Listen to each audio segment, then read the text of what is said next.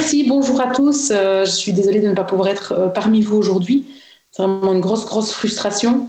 J'ai échappé pendant deux ans au, Covid et, voilà, un moment de relâche et, me voilà en quarantaine à la maison avec un méchant tout. Donc j'espère que je vais pouvoir préserver ma voix et ne pas vous, vous tousser trop dans les oreilles. Je ferai tout mon possible pour y arriver. En tout cas, merci de m'avoir laissé euh, prendre part à cette, très très belle journée. Et donc, comme il vient d'être euh, introduit, moi je vais vous parler de, de l'accompagnement et de la médiation euh, d'un processus participatif. Donc, j'ai pris un peu de recul par rapport à, la, bulle de la co-conception. Nous avons mené des recherches euh, sous un angle un petit peu plus généraliste finalement. Et donc, dans les processus participatifs, j'ai inclus davantage personnellement que simplement la, la co-conception, d'où un titre pour ma part un tout petit peu augmenté. Alors, on a déjà introduit euh, Clémentine, un grand merci. Clémentine qui ne pouvait pas non plus être à nos côtés aujourd'hui, mais pour d'autres raisons. Euh, Clémentine est devenue chef de projet pour la reconstruction de la vallée de la Vesdre.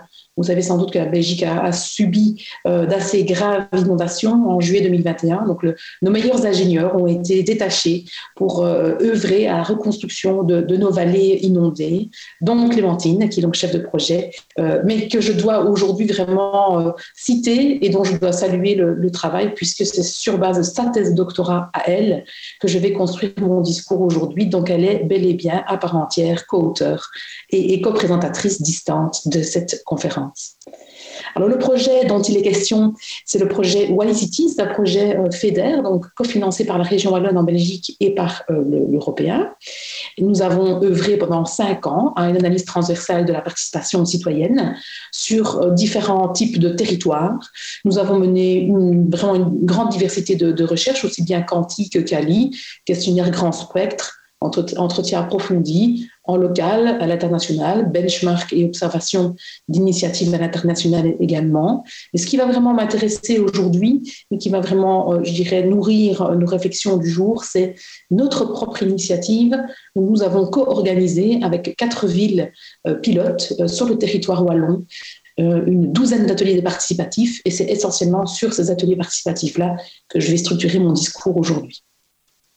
Alors, ceci étant, quand bien même effectivement, je vais m'intéresser avec vous à ces ateliers participatifs qui auront été euh, organisés par nos soins en, face à face, euh, gardons quand même à l'esprit que derrière mon discours se cachent aussi des apprentissages qui ont été nourris cette fois d'une diversité d'autres dispositifs euh, j'en invoque quelques-uns ici. On peut parler de, Living Lab, on peut parler de plateforme de e-participation, donc participation en ligne, on peut parler de budget participatif ou de hackathon. Ce sont des dispositifs que nous avons eu l'occasion d'étudier pendant ces cinq années du projet Wall Cities et qui aussi donc, vont colorer les, euh, les discussions que, que je vais vous proposer d'avoir aujourd'hui. Alors la posture que nous avons adoptée euh, pendant ces cinq années, c'est bel et bien une posture de chercheur facilitateur. Alors nous sommes toutes les deux, Clémentine et moi, ingénieurs architectes de formation. Donc en plus de ça, on est, on est conceptrice, on est évidemment au plus proche euh, de l'urbain et, de l'habitat mais nous jouions dans le cadre de Wall Cities un rôle davantage de, de chercheuse. Et donc, avec un objectif, finalement, c'était de faire sortir la conception de l'urbain d'une vision exclusivement centrée sur l'objet, sur l'artefact, euh, de dépasser même une analyse opérationnelle des, processus, mais euh, finalement d'aller vers une inclusion des acteurs, quels qu'ils soient, citoyens, euh, commanditaires, chefs de projet, experts, experts de l'urbain, et d'inclure finalement ces acteurs dans une dynamique participative au service de leur territoire, donc au service d'une des quatre villes pilotes euh, qui nous ont accompagnés dans, le, courant de ces cinq années. Donc l'enjeu que nous avons porté, il est bel et bien de l'ordre de l'éthique, à notre avis, hein, comme, proposé par, par. Et Bouscabi veut dire de vraiment travailler euh, la manière avec les citoyens de les réintégrer de manière inclusive euh, aux côtés d'autres acteurs dans le processus de conception. Donc ça, c'est la théorie, d'accord? C'est ce, ce qui nous guide, qui nous motive. Euh, mais évidemment, il y, a, des mais, et c'est ça qu'on m'a demandé de venir partager avec vous aujourd'hui. C'est finalement lever les coins du voile, révéler les angles morts de ce que peut être aussi la participation quand elle se prend les pieds dans le tapis de la réalité. Et euh, il y a beaucoup de questions qui, nous reviennent, qu'on se fait poser nous-mêmes, que des commanditaires chefs de projet nous ont posé, que des partenaires villes nous ont posé, que des participants même ont, posé eux-mêmes au fil de ces, de ces initiatives participatives. Je vous en jette ici quelques-unes sous les yeux. Hein. Elles, concernent le qui on recrute, elles concernent le comment, finalement, en tant que chercheur, je, guide et je facilite des processus participatifs euh, et avec quels impacts. Elle concerne aussi ces questions, euh, finalement, la, manière d'intégrer de manière méthodologique, euh, de manière la plus efficace possible, l'ensemble des acteurs autour de la table. Donc, vous voyez, vraiment une, diversité de questions qui, malgré l'historique participatif qui nous réunit tous aujourd'hui, qu'on persiste encore à, nous éveiller et à nous, à nous questionner et, finalement à, justifier aussi le fait qu'on mène encore des recherches à, à ce sujet. Alors, je ne vais pas prétendre répondre à, toutes ces questions. Je vais vous proposer en réalité trois axes de réflexion aujourd'hui que je vais précéder d'un préambule. Et le préambule vise simplement à repositionner l'organisation de la participation comme finalement n'importe quel autre euh, projet complexe, holistique, euh, qui, qui doit être géré finalement avec ses risques, qui doit être considéré comme étant associés à des risques et dont ces risques dont il faut finalement les, mitiger. Donc euh, très rapidement avec Clémentine et avec l'équipe, on s'est rendu compte qu'il était inutile d'espérer euh, pouvoir implémenter de manière parfaite le protocole idéal d'une participation ultime, mais qu'il valait mieux en fait simplement accepter le fait que la participation est finalement sujette à énormément de contraintes et que ces contraintes elle s'associe à des risques et qu'il vaut mieux être en, conscience, en pleine conscience de ces risques pour pouvoir les gérer au plus près et au mieux. Donc ça, c'est le petit préambule qui donne un peu le ton. Euh, donc non, nous n'avons pas espéré ni rêvé euh, mettre en place des, protocoles parfaits. Et si je suis là aujourd'hui avec vous, c'est aussi pour, en toute honnêteté intellectuelle, euh, vous en partager les imperfections. Trois axes de réflexion, vous disais-je, hein, pour, structurer mon discours aujourd'hui. Euh, qui seront formulées selon trois questions. Première question, c'est finalement euh, l'état d'esprit. Euh, dans quel état d'esprit sommes-nous? Et derrière le nous, j'entends chercheurs facilitateurs, j'entends les chefs de projet commanditaires, j'entends aussi les experts de l'urbain et les participants citoyens. Cet état d'esprit est vraiment essentiel parce que finalement, il donne le ton de la promesse qu'on fait miroiter. Chacun des acteurs que je viens vous, que je viens de vous citer fait miroiter une promesse quand il prend part ou quand il porte un processus participatif.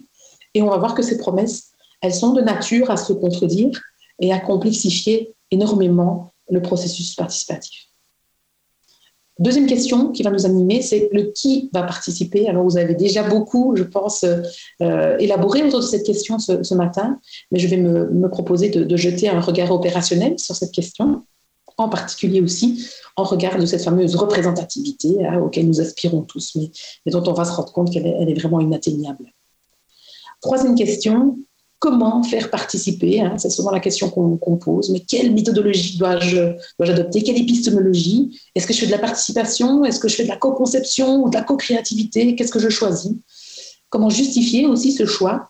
Euh, et, on, s'est posé quelques questions, évidemment, hein, aussi au fil du projet à cet égard. Et donc, je vais vous apporter quelques éclairages très modestement, eu égard à, cette troisième thématique. Première thématique, dans quel état d'esprit sommes-nous?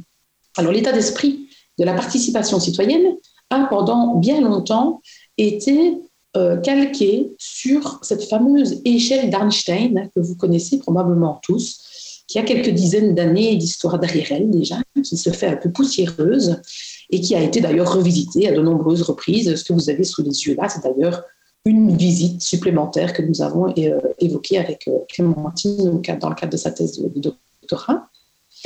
Et donc, cette, pour faire court, hein, cette échelle, finalement, elle vise à structurer les, différentes formats, les différents formats participatifs selon une espèce de hiérarchie verticale qui tend à à laisser apparaître que les niveaux les plus élevés, les échelons les plus élevés sont l'idéal vers lequel nous sommes tous censés tendre, notamment le, full control citoyen, tandis que les échelons les plus bas seraient discrédités. On le voit très bien, hein, même à travers les termes que Einstein va utiliser pour qualifier euh, ces échelons inférieurs. Il y a sémantiquement parlant quelque chose de très discréditant. On parle de manipulation, on parle de tokenisme, de placation. Et donc finalement, les choix des mots ne sont pas anodins ici. Einstein nous envoie, il y a quelques dizaines d'années d'ici, un message clair qui est de dire ne vous contentez pas des niveaux inférieurs de mon échelle, vous devez toujours tendre vers un niveau supérieur de cette échelle. Donc ça, c'est un petit peu finalement le, modèle théorique qui, euh, tend à, prévaloir hein, dans, nos domaines, même s'il est remis en question, même s'il est largement discuté et, même re-questionné, il n'empêche qu'il tend à colorer quand même l'ensemble de la démarche participative, où on, sent que si on ne va pas vers le total contrôle citoyen, quelque part, peut-être bien qu'on commet une erreur. Donc, euh, on était a priori dans ce train-là au, départ euh, avec, avec Clémentine. Et puis, euh, on s'est heurté à différentes formes de promesses qui nous ont obligés à remettre un petit peu ça en question. Alors ces promesses, je vais un petit peu les structurer euh, sur ce modèle-ci que vous connaissez aussi probablement, le double diamant du Design Council. Euh, première promesse, c'est la promesse du, citoyen expert, expert de son quotidien, expert de son usage, et donc quelque part expert de son espace de problème. Euh, le citoyen serait celui qui est le plus à même de faire part de son expertise du, du quotidien. et face à lui, souvent, dans les processus notamment de co-conception, on va trouver des experts experts concepteurs, des experts de l'urbain, des experts administratifs, des experts de la gouvernance, hein, ça peut être des architectes, des urbanistes, des représentants d'un conseil communal, peu importe. Et ces expertises-là sont plutôt en maîtrise de ce qu'on est capable de faire ou non dans l'espace de solution. Ce que la participation citoyenne promet, c'est la rencontre des deux, c'est-à-dire un espace où, en hybridation, on va pouvoir hein, euh, espérer que le citoyen et le concepteur, le profane et le professionnel euh, travaillent main dans la main à la co-construction de solutions qui tiennent la route. Ces promesses-là, on y croit, on y croit toujours, mais euh, on doit quand même tenir compte d'une promesse complémentaire qui a tendance à basculer, à faire basculer très rapidement le processus, qui est la promesse tenue ou non tenue du décideur. Décideur, c'est le commanditaire, c'est celui qui va in fine implémenter, hein, par exemple ici dans le contexte urbain, c'est le, décideur euh, en charge de la gouvernance, c'est le bourgmestre, euh, le maire euh, en français, ou, c'est finalement celui qui tient les cordons de la bourse à l'échelle d'un subside européen. Ce décideur-là colore énormément le processus participatif et est de nature à faire basculer de manière relativement drastique ces fameuses promesses. Et non seulement sa responsabilité euh, s'intensifie sur l'aboutissement euh, du processus et sur ce qu'il décide, oui ou non, d'effectivement implémenter, mais en outre, euh, cette présence du décideur colore l'ensemble du processus et est de nature, c'est ce que nous avons constaté sur le terrain, à réellement malheureusement, quelque part peut-être parfois, tordre le bras à toutes les promesses que nous essayons de nous faire les uns les autres. En outre, il y a une autre promesse qui colore pas mal le processus, c'est la promesse du chercheur, en particulier le chercheur facilitateur, c'est-à-dire celui qui, qui va concevoir le processus et l'animation totale du, de la démarche participative et qui jette un regard de scientifique sur le processus, regard qui est aussi de nature à biaiser ce processus, euh, un regard qui est, qui est de nature à impacter la récolte de données sur le temps long et donc finalement processus qui, qui va aussi pouvoir éventuellement basculer en fonction de, de cet impact. Alors, on en revient à cette fameuse échelle. Euh, compte tenu de toutes ces promesses, que peut-on garder de cette échelle? Que peut-on encore espérer de cette échelle? Ce que nous avons, euh, nous, observé au fil de ces cinq années de recherche, c'est que cette échelle, malheureusement, elle est très rarement euh, implémentée en l'état et que ce bel idéal d'essayer de, de, tendre vers le contrôle citoyen complet est malheureusement bien souvent mis à mal par toutes les promesses contradictoires que certains profils peuvent faire ou ne pas tenir. Et donc, en réalité, ce qu'on a constaté, c'est que les niveaux bas de l'échelle, par exemple celui qui est tagué de manipulation, euh, peut très bien s'inviter dans les niveaux les plus hauts. Euh, nous, chercheurs facilitateurs, pouvons espérer tendre vers le niveau le plus haut de l'échelle, mais la manipulation parfois s'immisce euh, dans ces niveaux les plus hauts parce que les actions des uns et des autres ne sont pas nécessairement convergentes. Et donc, euh, malheureusement, quelque part, il nous faut faire le deuil de cette espèce d'idéal euh, en constatant que parfois, il est meilleur d'avoir une bonne séance d'information qui tient ses promesses euh, plutôt que d'espérer pouvoir proposer et promettre une séance de co-conception à des citoyens qui parfois en fait se prend les pieds dans le tapis parce que les décideurs, eux, au bout du compte, au bout de l'histoire, ne sont pas prêts à tenir leurs paroles et à effectivement porter les fruits de cette co-conception. Donc, pour un petit peu finalement nuancer cette fameuse échelle d'Einstein, nous avons, avec Clémentine, proposé et avancé un modèle, un modèle davantage horizontal, où nous partons finalement d'un constat et d'une proposition qui est de dire aucune euh, modalité participative n'est meilleure que l'autre. Euh, une très bonne séance d'information peut parfois avoir des impacts plus riches euh, qu'un mauvais co-design, ou qu'une mauvaise séance de co-créativité. Et donc, arrêtons d'essayer de les structurer hiérarchiquement, mais admettons qu'elles ont toutes leurs forces et leurs faiblesses et choisissons l'une ou l'autre de ces modalités en fonction de ce que nous sommes vraiment capables de tenir comme promesse. Donc, nous avons simplifié un tout petit peu le discours ici en structurant en trois niveaux. Un premier niveau de, codécision. Et là, il faut se poser la question est-ce qu'on est vraiment prêt à codécider avec le citoyen, avec l'acteur de terrain? Est-ce qu'on est prêt à lâcher prise? Si les décisions ne nous plaisent pas, sommes-nous prêts néanmoins à les implémenter?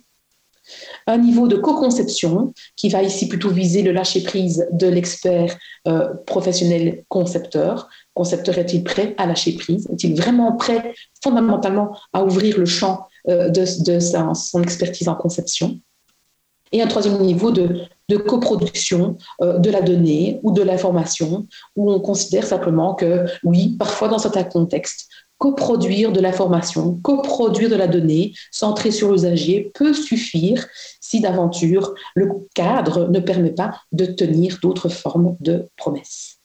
Donc voilà, c'est le petit modèle euh, davantage horizontal qu'on vous propose, mais donc qui n'inclut pas de hiérarchie ou de euh, valeur associée à l'un ou l'autre de ces modèles. Donc, euh, dans quel état d'esprit sommes-nous? C'est vraiment une première question essentielle à se poser en regard de ce modèle horizontal pour pouvoir bien mettre le doigt finalement sur la promesse qu'on désire tenir, aussi en tant que chercheur, et mettre en place du coup le processus qui s'impose pour être capable de tenir cette promesse. Deuxième question qui structure deuxième axe de réflexion, c'est qui euh, va participer? C'est une question récurrente hein, qui inquiète beaucoup de monde. Elle inquiète aussi bien au niveau politique qu'au niveau euh, social et culturel qu'au niveau scientifique. C'est un constat récurrent qui nous associe. Euh, il est difficile, voire impossible, d'espérer atteindre une certaine forme de représentativité universelle. Et on pourrait se poser la question de savoir finalement pourquoi c'est devenu si compliqué d'atteindre cet idéal. Alors, pour ce faire, nous avons un petit peu questionné avec Clémentine l'historique et la manière dont euh, cet idéal s'est tricoté au fil du temps.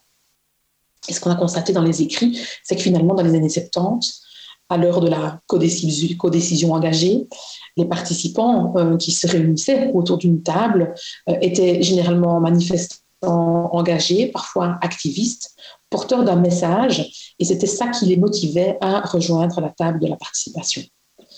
Un petit peu plus tard, on a euh, inclus le citoyen aussi et l'acteur de terrain pour ses qualités de co-concepteur, en lui reconnaissant une expertise du quotidien qui faisait de lui un acteur de la conception à part entière.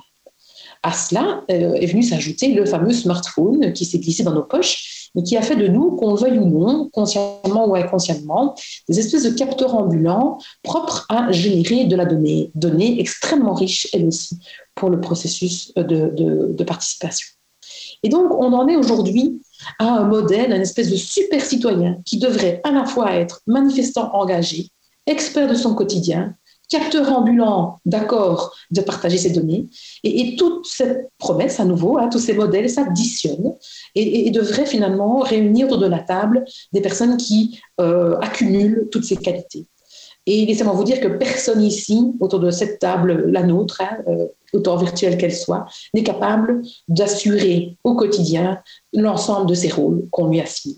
Et donc cette utopie du super citoyen est extrêmement fatigante, extrêmement même démoralisante euh, pour les citoyens qui se frottent un petit peu à l'exercice participatif, et, elle pourrait, de notre point de vue, justifier en partie pourquoi il devient de plus en plus compliqué parfois d'associer autour de la table euh, euh, la diversité de profils qu'on espérerait pouvoir associer. Et donc, pour un petit peu finalement aller à l'encontre de ça, nous, nous proposons un modèle alternatif qui est le, modèle du citoyen ambassadeur et qui se propose simplement de dire, OK, oui, nous n'avons pas tout le monde autour de la table, on en est conscient. C'est toujours les mêmes qui sont là, c'est les usual suspects, comme on dit en, en, anglais, qui sont là, qui sont là parmi nous aujourd'hui. Ce n'est pas grave, nous allons l'assumer et nous allons simplement expliciter aux personnes qui sont autour de la table qu'elles ont un rôle d'ambassadeur à jouer. Elles sont là pour faire entendre leur propre voix, mais elles sont là aussi quelque part pour faire entendre la voix de ceux qui ne sont pas là.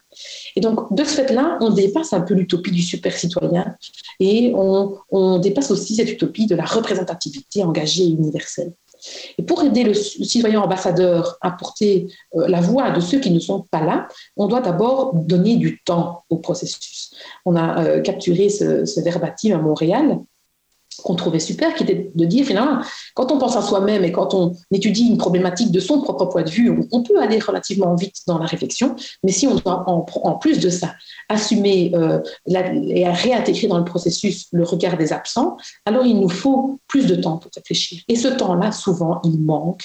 Ce temps-là, souvent, on le réduit euh, à peau de chagrin. On a souvent tendance à concevoir des processus, des animations où en deux heures, on fait faire quatre activités et, et de ce fait-là, on se rend pas compte souvent en tant que chercheur facilitateur qu'on met trop de pression temporelle sur nos participants et qu'on devrait au contraire les laisser davantage explorer en prenant leur temps. Et pour les aider aussi à explorer ces profils absents, euh, nous avons proposé euh, un persona du participant absent, justement. Donc, un persona, je ne vous fais pas l'insulte de vous expliquer ce que c'est, hein, vous savez tous ce que c'est un persona.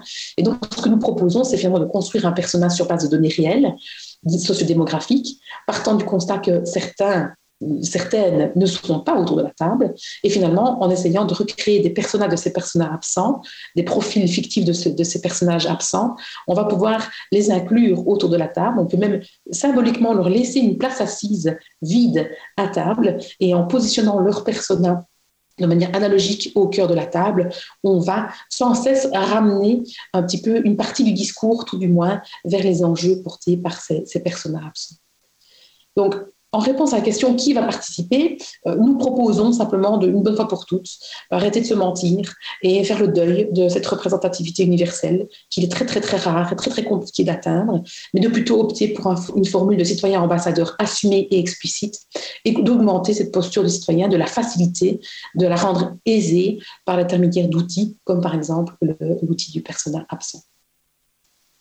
Troisième question qui va euh, m'animer aujourd'hui, c'est comment faire participer, comment participer soi-même. On a très très envie de savoir quelle méthode, quelle, épistémologie euh, choisir.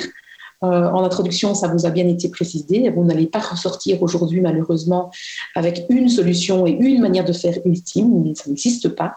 Mais par contre, on doit se poser quelques petites questions avant de faire le choix et de pouvoir justifier le choix euh, des méthodologies, des outils, des techniques, des stratégies qu'on va implémenter. Les questions sont euh, de trois natures. D'abord, qui va jouer le rôle de chef d'orchestre? À quel moment du processus veut-on et va-t-on faire participer et quelle est la maturité du territoire dans lequel on implémente le processus participatif. Donc trois sous-questions avant de pouvoir rentrer dans le choix euh, finalement d'une posture méthodologique. Qui est le chef d'orchestre? C'est une question importante. Dans l'année 70, souvent, les chefs d'orchestre étaient euh, des décideurs, on a donné des modèles davantage euh, top-down, où, les chefs d'orchestre étaient les citoyens eux-mêmes, dans, dans, un modèle davantage bottom-up.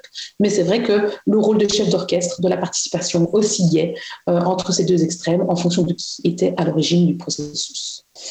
Dès l'instant où on a intégré davantage de manière plus récurrente des principes de co-conception, l'acteur du concepteur, et le profil du concepteur est, est venu euh, s'asseoir à table et a un tout petit peu euh, épaissi euh, la complexité conceptuelle de ce réseau d'acteurs.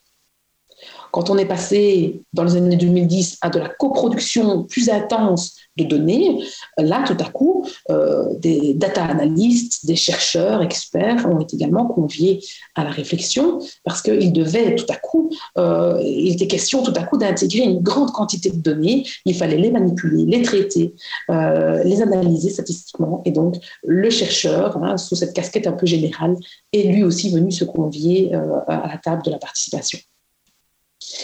Puis aujourd'hui, ce qu'on constate, c'est qu'il y a un nouveau métier qui tend à émerger, euh, assistance à la maîtrise d'ouvrage, professionnel de la, participation, en fonction des régions, en fonction des pays, en fonction des pratiques, on l'appelle un peu différemment. Mais il y a effectivement ce nouveau métier qui tend à émerger à la frontière de tous ces acteurs et qui peut être quelqu'un, un profil dont on va se faire accompagner pour finalement un petit peu maîtriser parfois certains aléas de la participation.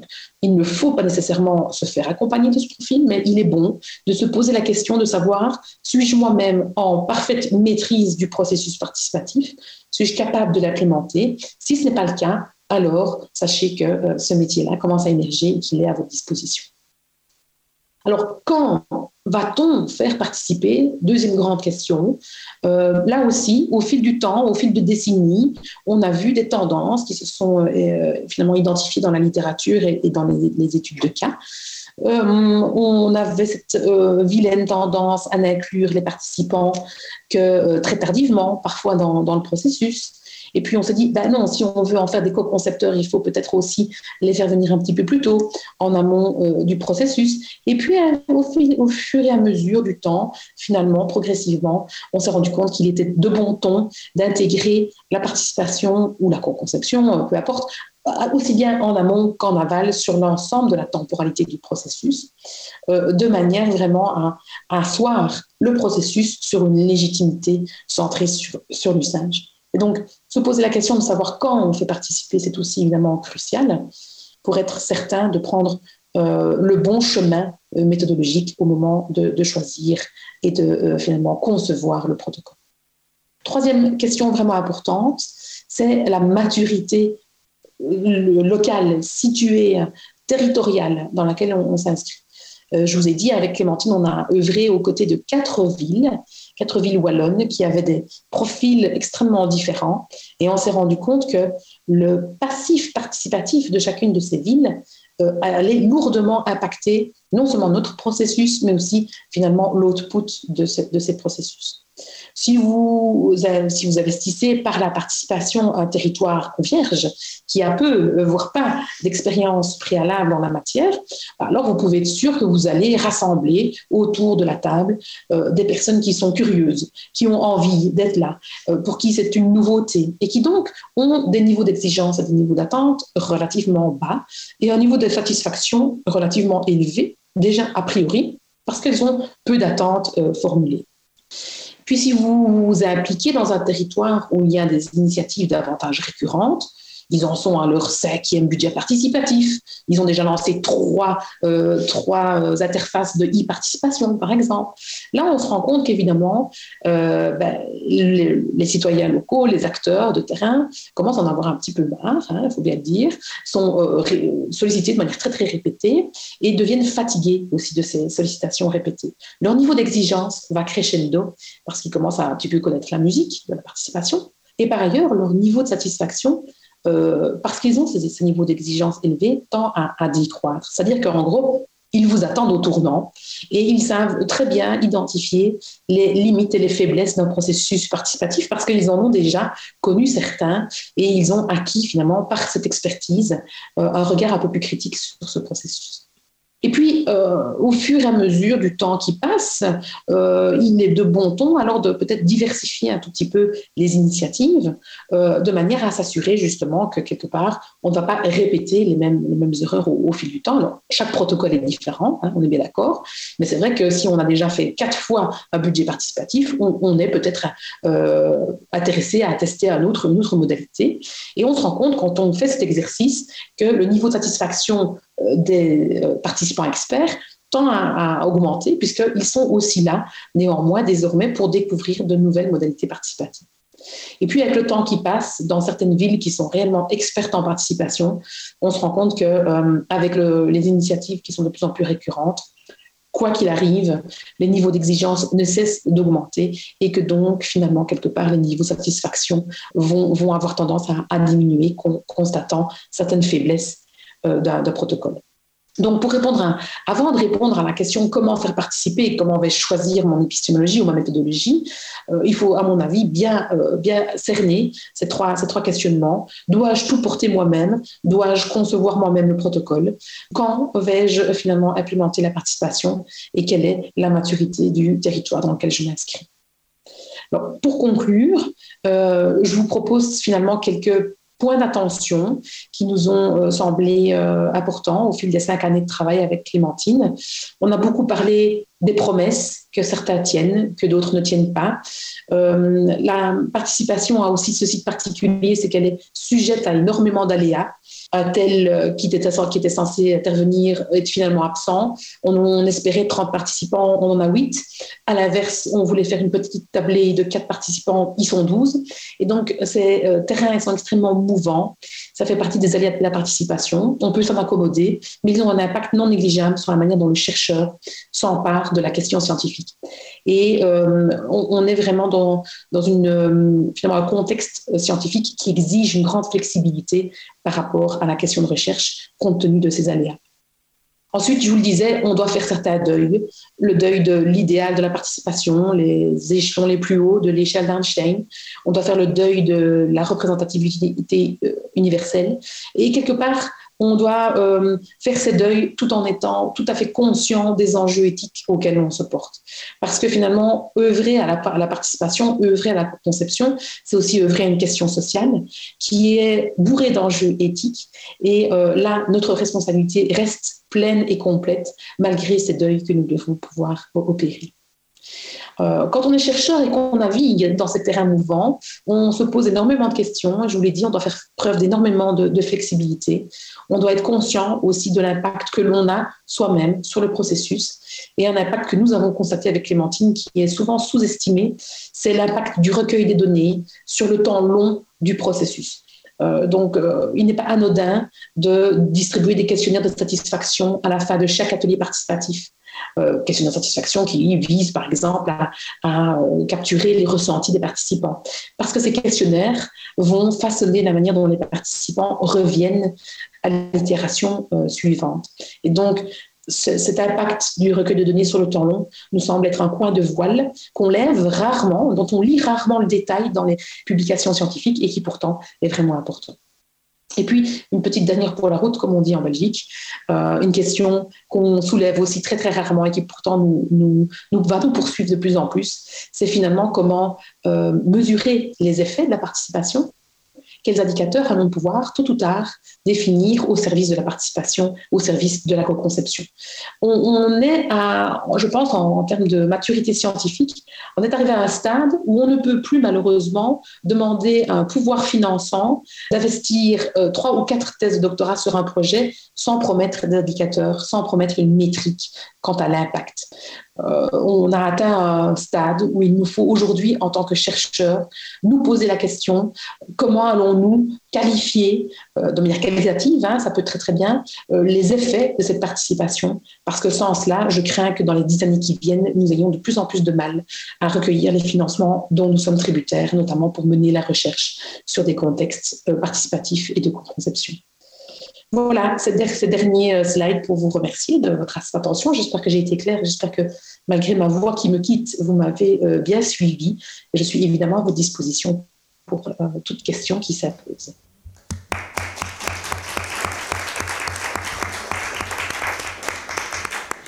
Merci beaucoup Catherine, c'était passionnant. du coup, je vais laisser la place aux questions de, la salle d'abord, puis, puis du, chat. Donc n'hésitez pas à, nous faire part euh, pour, euh, les personnes qui sont à distance de vos questions par écrit. Euh, donc on a reçu une question dans le, dans le chat. Est-ce qu'on épuise la problématique de la promesse en s'en tenant à un enjeu de représentativité, quitte à en faire le deuil? Ne doit-on pas ambitionner d'atteindre la reconnaissance? Excusez-moi. Donc la question par rapport à, la promesse, C'est ça. Euh, bah, effectivement, faire, le deuil, en tout cas, vous l'aurez compris, c'est quelque chose qui nous semble désormais malheureusement inévitable. Euh, faire, faire l'exercice de l'inclusion reste essentiel. Euh, je pense qu'il faut, en tant qu'animateur, facilitateur, organisateur, faire tout notre possible et, donc ne, pas, euh, bien sûr, se reposer sur nos lauriers en se contentant d'une vague, d'un vague recrutement. Mais quand, une fois que tous les efforts ont été déployés pour atteindre la meilleure représentativité qu'on peut espérer, je pense qu'il faut pouvoir simplement admettre le fait qu'on ne parviendra pas toujours à inclure tout le monde. Donc il faut pouvoir reconnaître cet état de fait et, euh, simplement être très transparent par rapport à toutes les, méthodes de recrutement qu'on a déployées dans le temps pour, euh, pour bien, bien jeter la pleine lumière sur le processus euh, de, recrutement aussi. Ce qu'on constate dans énormément de papiers, énormément de publications qui évoquent euh, la participation ou la co-conception, c'est qu'on passe souvent sous silence les méthodes de, recrutement. C'est souvent euh, quelques paragraphes qui, qui, sont très très peu euh, évoqués, détaillés, et, qui pourtant pèsent lourd dans les critères scientifiques de, finalement de, de, reproductibilité, reproductibilité de la recherche, etc. Donc il, faut, il faut pouvoir j'irai trouver le, juste endroit pour le bon curseur euh, et en tout cas être, euh, faire la, totale transparence sur le processus qu'on a mis en place. Merci beaucoup. Euh, alors, on a une question également de Romaine Butin. donc, c'est quels sont vos indicateurs et méthodes de mesure? Alors, donc, on ne les a pas encore. C'est pour ça que c'était ma, petite dernière question pour la route. Euh, donc, on, ne prétend euh, pas du tout encore les, les, introduire. Ce qu'on est en train de réfléchir avec, avec Clémentine, c'est vraiment la, la, suite. Ce qu'on constate, c'est que les indicateurs tels qu'ils sont proposés actuellement dans la littérature tendent à euh, analyser le right here, right now, c'est-à-dire avoir une vision très temporelle, très située, très dans l'immédiat de la participation. Donc, on mesure euh, la satisfaction des participants au sortir d'un atelier, par exemple. On, mesure euh, le succès d'un processus participatif en fonction du, du taux de retour des participants. Mais on est toujours dans des échelles temporelles relativement courtes, à l'échelle d'une seule initiative ou à l'échelle d'un projet qui inclut quelques initiatives. Et ce qui nous semble opportun peut-être de creuser avec Clémentine, c'est justement de creuser le temps long, c'est-à-dire de mesurer l'efficacité ou de, mesurer la qualité d'un processus participatif, non pas seulement dans l'entre-soi en regard d'un seul processus, mais de toujours le confronter à la maturité territoriale. Parce que vous pouvez être très satisfait de vous-même et avoir l'impression d'avoir donné toute votre énergie et avoir fait un super atelier participatif où tout le monde est ravi, euh, et, c'est peut-être le cas, et c'est certainement lié au fait que le territoire dans lequel vous vous implantiez était un territoire avec relativement peu de maturité participative. Si vous reproduisez le même protocole de manière aussi épanouie sur un territoire qui a davantage de maturité participative, vous allez recevoir des retours qui sont très différents. Donc, je pense qu'on ne peut pas euh, mesurer ou générer un set d'indicateurs pour qualifier les qualités de la participation en faisant l'abstraction sur le temps long de l'histoire du territoire dans lequel on s'inscrit. Voilà, je ne, peux, je ne peux dire que ça pour l'instant, parce que nous en sommes au début de nos réflexions à ce sujet. Merci beaucoup. Alors ça rejoint euh, une remarque de Marie Rigaud qui dit on sort enfin du sentiment de l'entre-soi et du laboratoire pour descendre vers euh, les réalités du, terrain. Voilà. Est-ce qu'il y a d'autres questions dans la salle? La foule en délire. Oui Ah oui, bien sûr. Alors.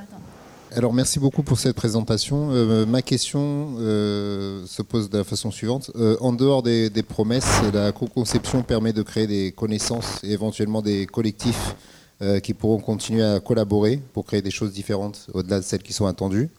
Doit-on fermer les portes à ces externalités positives qui pourront sortir du projet? En faisant le deuil de l'idéal de participation Non, bien sûr que non. je pense que euh, que vous fassiez le deuil ou non, ces externalités positives, elles existent. Donc, quand bien même vous réunissez euh, des citoyens en comité de quartier pour une toute bête séance d'information, quand même vous ne faites que ça, hein, ce sont les échelons les plus bas de la participation, euh, il y a quand même ces, effets de bord euh, de la création d'un sentiment d'appartenance à la communauté, de partage de points de vue, d'échange de quelques mots avec un voisin euh, avec qui on n'avait pas l'habitude de, collaborer. Et ces effets de bord-là sont là et demeureront présents, quelle que soit votre vision de l'idéal participatif. Et donc ça, c'est évidemment quelque chose dont on doit se réjouir et, dont on doit préserver la valeur ajoutée bonjour. Euh, euh, merci, euh, c'était vraiment chouette et ça fait du bien quand on reprend après le repas, voilà, un truc hyper vivant. moi, je me posais des questions sur la contribution du numérique à ces questions-là. donc, donc, certes, on est des citoyens, trackers en ayant conscience ou pas conscience, mais après, il n'y a pas que ça. voilà, il y a tout le, il y a tout le mouvement des civic tech avec certains outils très presse-bouton, beaucoup, mais il y a des démarches euh, aussi hyper intéressantes, notamment euh, sur la question de la durée, c'est-à-dire bah, voilà, mobiliser les gens plutôt en asynchrone euh, pour pas voilà, uniquement venir en présentiel. donc voilà, je me demandais si vous aviez testé dans le cadre du terrain que vous, dont vous parlez, un peu cette continuité numérique, et puis et même dans le fond, est-ce que vous y croyez? Oui, tout à fait. Alors, euh, on, a, analysé en profondeur euh, deux initiatives de participation en ligne euh, qui se sont développées sur le territoire wallon en 2017 et, en 2019, si ma mémoire est bonne. on a fait d'assez de, intenses recherches à ce niveau-là. Ce n'était pas l'objet de ma présentation aujourd'hui, mais nous avons bel et bien creusé cet axe-là également. Et ce qu'on ce qu'on constate, c'est que finalement, euh, il y a une promesse dans ce contexte-là qui pèse encore plus lourd que toutes les autres, c'est la promesse de celui qui est aux manettes de l'analyse des données. Euh, on a constaté en analysant un peu par nous-mêmes les données issues de ces boîtes ID online qu'il euh, y avait un biais de sélection un biais de tri des données et un biais d'affichage pour la, la, séance de vote qui généralement suit la séance de génération d'idées qui était énorme. Et donc euh, là, ce qu'on constate, c'est que finalement, les villes, euh, les comités, euh, les, institutions qui portent en général ce genre d'initiative asynchrone en ligne sont peu au fait de l'impact qu'elles vont avoir lorsqu'elles vont traiter les données et sont peu au fait de, des, biais qu'elles peuvent générer. Je vous donne un, exemple tout bête, parce que j'en ai, ai plein en tête, mais un exemple tout bête. Euh, une, ville wallonne qui initie une plateforme de, e-participation de type boîte à idées. Donc l'idée étant que les citoyens, pendant X semaines, génèrent des idées pour euh, améliorer leur contexte de vie urbain et qui ensuite X semaines dédiées au vote en mode like-dislike et que sur, cette, base de ces informations-là, euh, la, ville, la gouvernance fasse des choix stratégiques au service de son territoire. Ça, c'est un petit peu la big picture. Et puis, en fait, ce qu'on se rend compte, c'est que entre le moment où les données euh, sont euh, générées par les citoyens et le moment où on vote pour ces idées, il n'y a pas de tri qui est fait. Et donc, il y a 1604 euh, fiches idées qui sont soumises par des citoyens et à aucun moment, on ne s'est posé la question de savoir si parmi ces 1604 fiches idées, certaines étaient en convergence en similitude. Résultat des courses, les votes se diluent. Et quand on fait après coup le calcul, on se rend compte que si on avait pris la peine de fusionner des idées similaires, on aurait pu complètement bouleverser le fameux euh, ranking des 100 idées qui ont reçu le plus de votes. Voilà, c'est un petit exemple tout bête, j'en ai, plein d'autres en magasin, on a, beaucoup écrit à ce sujet, si ça vous intéresse, je peux fournir les papiers, euh, mais, mais, qui euh, témoignent de l'impact incroyable que euh, le data analyst, donc celui qui va analyser la donnée, euh, peut avoir sur le processus à cet égard. Merci beaucoup Catherine. Euh, donc on va, enfin vraiment encore, merci pour ta présentation qui était très très éloquente, qui était très enrichissante pour pour toutes les questions qu'on se pose aujourd'hui. donc on va passer maintenant à la présentation de Stéphane Safin.